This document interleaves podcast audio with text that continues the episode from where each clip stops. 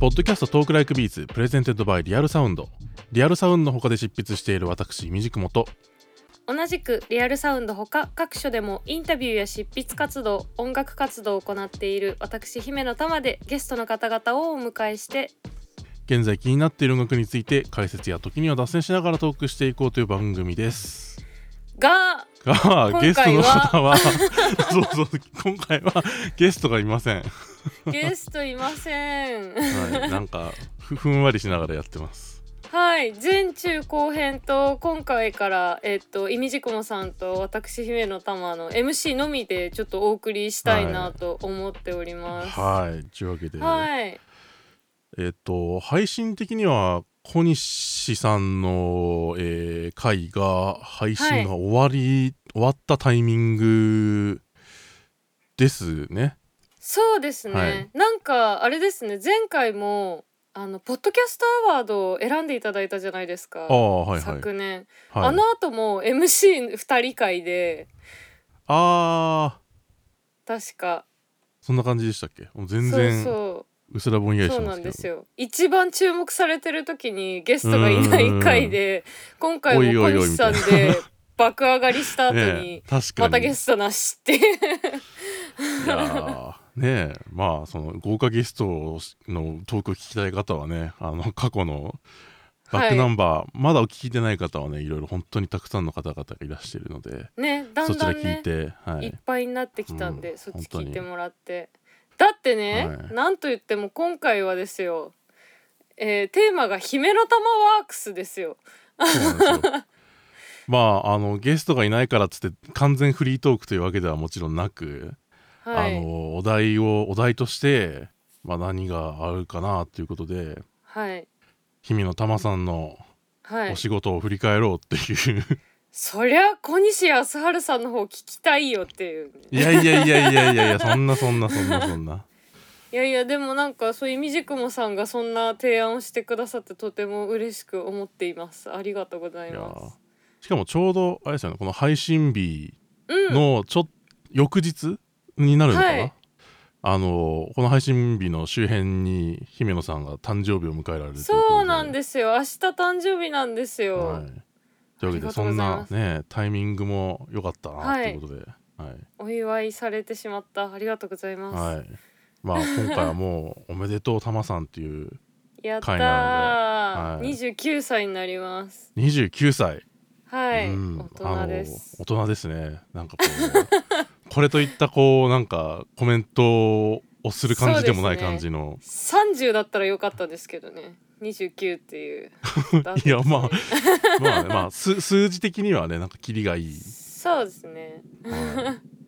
は、はいいというわけでですねまあうんうん「君の玉ワークス」ということで、はい、えー語り合うといってもまはい、あ、ちょうど姫野さんがまあ、うん地下アイドル活動を始めたのがえっ、といつ頃でしたっけ2009年2009なんですけど、うんそうなんか実は改名私もともと姫野っていう名義で活動してたんですけど、姫野玉に改名してから10年目らしいんですよ。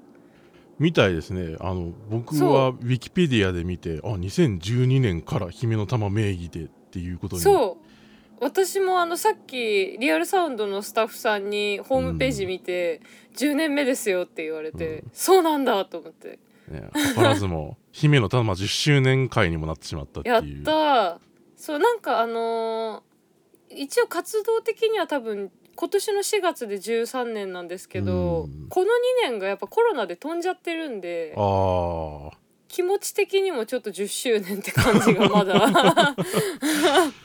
ありますいねや。ーなんかやっぱ結構普段 MC とか人のイベントに出てこうやってお話しする、まあ、ゲストさんのお話聞いたりする仕事が多いのでこの人何してる人なのかなって思われてることが多分多いので。うんなんかそうそう軽く自己紹介をするとそう2009年に私は高校1年生だったんですけどうん地下アイドルをフリーランスで始めてそれからずっとフリーで活動してきたっていう感じで、きっかけは人に誘われたからなんですよね。地下アイドル、うんそうそうなんか地下アイドルの子ってて、まあ、最近はオーディションとかね受けてるうん子も多いと思うんですけど2009年ってまだ全然土壌がなくてほうなんか秋葉系とかとかなりごっちゃになってて地下アイドルっていう単語もそんなにまだ当人たちにすら浸透してないみたいな時期だったはあので結構なんかそのメイド喫茶で働いててなんか同僚に誘われるとかうーんそうそう私はなんかあの新宿のロフトプラスワンにはいイベント見に行ったらそれが地下アイドルのイベントでほうそうそうそこに出てた女の子に誘ってもらってっていうのがきっかけでえ活動を始めたんでーすけど、だからもう初めがすごいサブカルっていううんサブ カルロフト超プラスワンからロフトプラスワンから始まりそうそうそうそうそう、地下アイドルを2010年始めたと代に、いうええかけてそうなんですはいで地下アイドルの仕事って何なのって思われると思うんですけど、うんなんかまあライブをするっていうのが活動の主軸にあるんですよねはいだから音楽とはまあ切ってもこう切り離せない一応地下だけどアイドルっていう仕事なので、うん最初からライブをするっていうのが私の仕事でうんでカバーをするんですよほ最初自分の曲がなういかはら、いはいはいで私はあの中島めぐみさんの「マクロスフロンティア」はいはいのはい青函飛行を実はお ーいやーもうそんなのもう豆具さん会にひタマさんいた らねものすごい盛り上がったろうにみたいないやー私そうだからまめぐさんの回ちょっとお休みしたの、はい残念な気持ち とちょっとほっとした気持ちとあー両まあ方、そうですよ ね逆にそこまでねあのドンピシャだと話しづらいですよ ねいやもう恥ずかしくて言えないですよ、あ「青函飛行歌ってましたステージで」とかね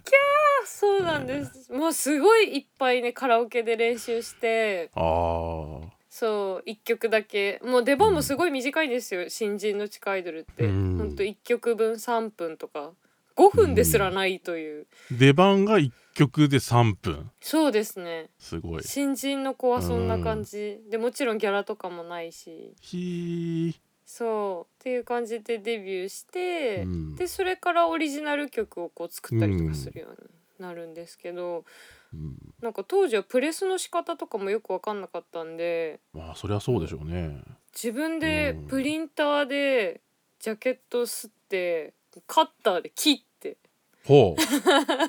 どれぐらい売れるかとかも分かんないんでまあそうですよねなんかなんかね印刷所に出してとかそんなそうリスクしょうがないですもんね在庫抱えたりとかしかもコストなもかんかかるしよく分かんない印刷所とかよよく分かんないんで、うん CDR に一枚一枚焼いて、いや MacBook でいやいやいやいそうそうやなんか2000年代後半の風景って感じですよねアイドルに限らずあのしわかんないけどとりあえずあー CDR 作ってあの、うんうんうん焼いて配るなり売るなりしてみたいなそう風景そうそう。んなんかその後にあのまあどんどんいろんなこう同じような活動してる子に出会っていくんですけど、その中に里崎梨沙ちゃんっていう、はいはいあの社長っていうあだ名で呼ばれてる実際に自分でレコード会社を運営している、うんあのシンガーソングライターのまあアイドル界隈とも割とつながりのある子がいるんですけど、うんその子が CDR を流通させてタワレコとかのでランキングに入ってるのを見た時おはーすごい衝撃でなんかいやもう私そりはゃそうですよ CDR 出すはのいすごく恥ずかしかったから当時はもうなるべくこう本物の CD に近いように作りたくて盤面とかもちゃんとプリントしてたんですよ。あーえ恥ずかしいというのは要するにこうプレスした CD じゃないのがってことですかそうですそうです。あ ーまあちょっとわかる気はしますけどうん、うんいや今思うとすごうくんいいなって思うんですけど当時うはんこうなんか子供だったから逆になんかそういう良さが分かんなくてうんなんか本物の CD 出したいなみた いな本物の CD なんかすごいいい言い回しがそうそうそうなんか作詞の仕方とかもよく分かんないうし、ん曲作ってもらうのも歌が入ってない音楽を聴くのが初めてだったからあーメロディーラインにはいはいはいどはういいうふわりで歌詞を載せたらいいのかとか全く分かんなくてまあそうでしょうねすごい苦労した記憶があります。なんか歌いたいとかそういううん曲を作りたいみたいな欲求が先にあるとかではないですもんねその地下アイドルになった経緯から考えるとそうなんですよ誘われたからですからだね何やりたいのか分かんないし何歌いたいのかも分かんないしみたいな感じですごいうんブレブレの状態で始まってうんでもなんかあのー今でもずっともう一番長く一緒にやってるスペースサンダー X さんっていう作曲家の方がいて、うんはいなんか本職は割とテクノとかをやってる人なんですけど、その人が作ってくれた「ねえ王子」っていう曲が。うん割となんか YouTube とかでも再生回数が増えたりとかうんしてちょっと自分の中では今まで届かなかった層に外の層に届いたような感じの曲になってそれが転機になって何年だろう56年56年じゃないないかもう8年ぐらい前に初めて全国流通でディスクユニオンのレーベルから「僕とジョルジュ」っていうユニットでうんはい CD を出したんですよ。はいそれが初めての全国流通ああ姫の玉名義よりも僕とジョルジュの方があそうですねリリースリリースそうなんですよ見るとそうですねなんか全国流通はそっちが先だったそうなんです姫の玉名義で本当だったらまあ出したいところなんですけどあ違うわ私 CD より先にレコード出してるんですよ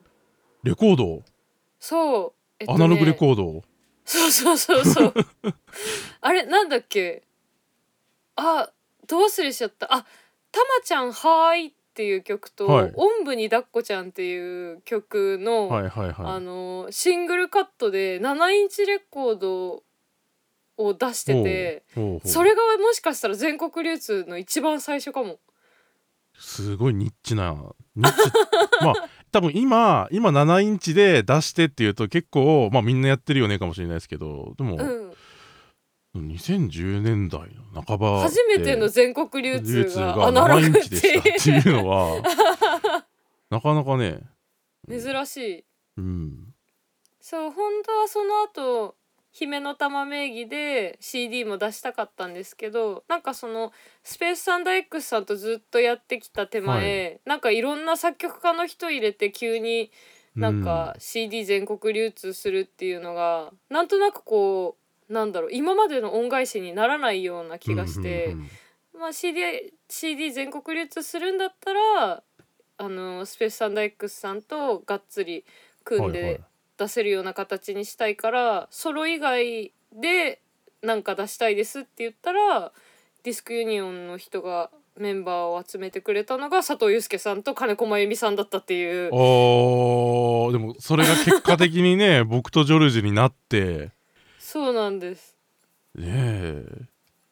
なんすごかいな当時はそんなに誰も忙しくなくてと言ったら失礼ですけど なんかユうスケさんとかも今みたいに忙しくなくてうん金子真由美さんもなんかそんなにぜ全然多分そんなに今ほど忙しくなかった感じでいやーだって佐藤祐介さんこの間吉沢佳代子の「鬼」のリミックスをあ鬼そってういそう曲そのリうミでックスすをしよてねて。うわー、うわ佐藤さんになってるみたいなもともとキュートな曲なんだけどそのキュートさをこう,、うんうんうんうんちょっといろんな佐藤さんらしいちょっとひねり加えながいや良からったですよねもっとキュートにしてよかったっすよねしかも今アニメファンだったら金子真由美さんのはい曲はいって多分聴かないでは置けないっていうか、そうそうちょうど この間はいはいあの声優の脇あずみさんのミニアルバムが出たんですよ、うんうんうんうんうんうんそれ確か全曲作曲編曲が金子真由美さんだったんはいはいですよね、それがめちゃくちゃ良くて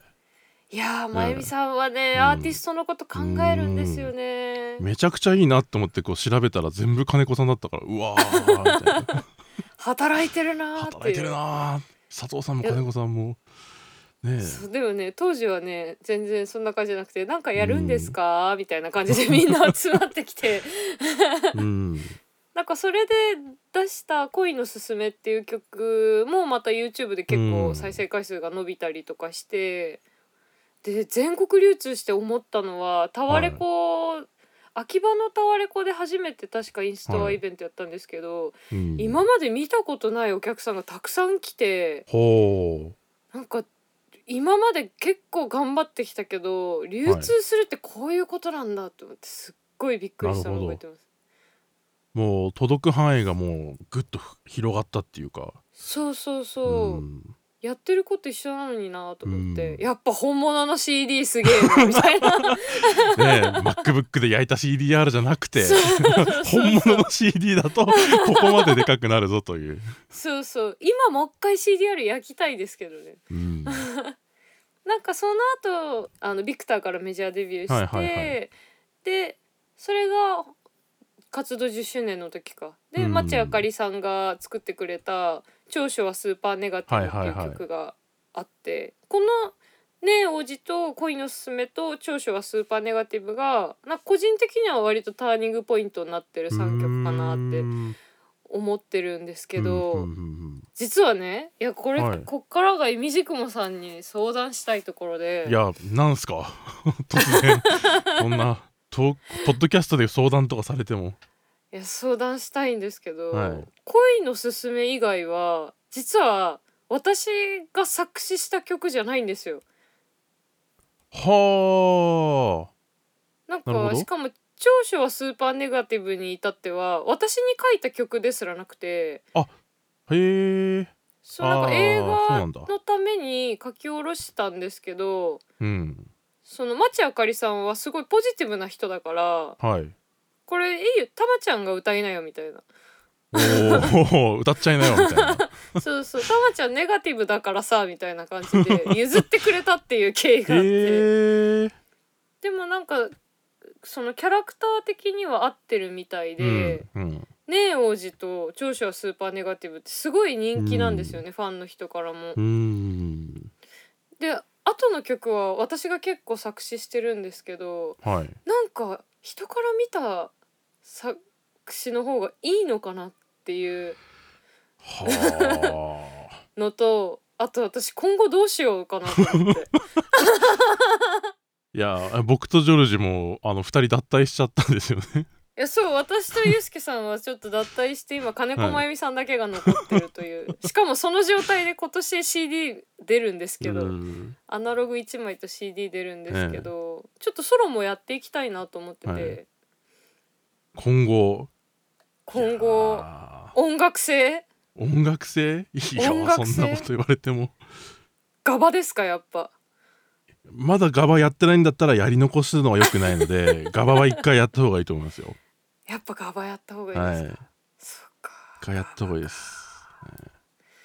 そううん悩んでるんですよ、なんいやか文章を書く仕事ーもあるんで、うんうんなんか地下アイドル卒業した時にうんもういいかなって思ったんですけど、そう年末も話した通りやっぱ時あさこさんと話してからはいやはっいぱはいはい音楽続けたいなっていう気持ちがすごく強くあって、うんこれからなんかどういう風に歌を歌ってこうかなっていうのすごい悩んでるんですよね。うんどうでしょうねいやもう僕はもう完全にもうあのやりたいことをやるしかないんじゃないですかとしか で言いよう本当がですか このままだとイミジクモさんがガバやれって言ったっていうことになるえ言い出したのだいやちょっと言い出したのは言い出したのはタマさんと佐藤さんじゃなかったですかなんかポッドキャストの時にあじゃなかったでしたっけバレたっていうかよく覚えてます ねそんな話そうそうそう残ってますからねポトークライクビーツにしまったいやいやいやいや現地を取られているそうですよ、ね、いやーでもまあ、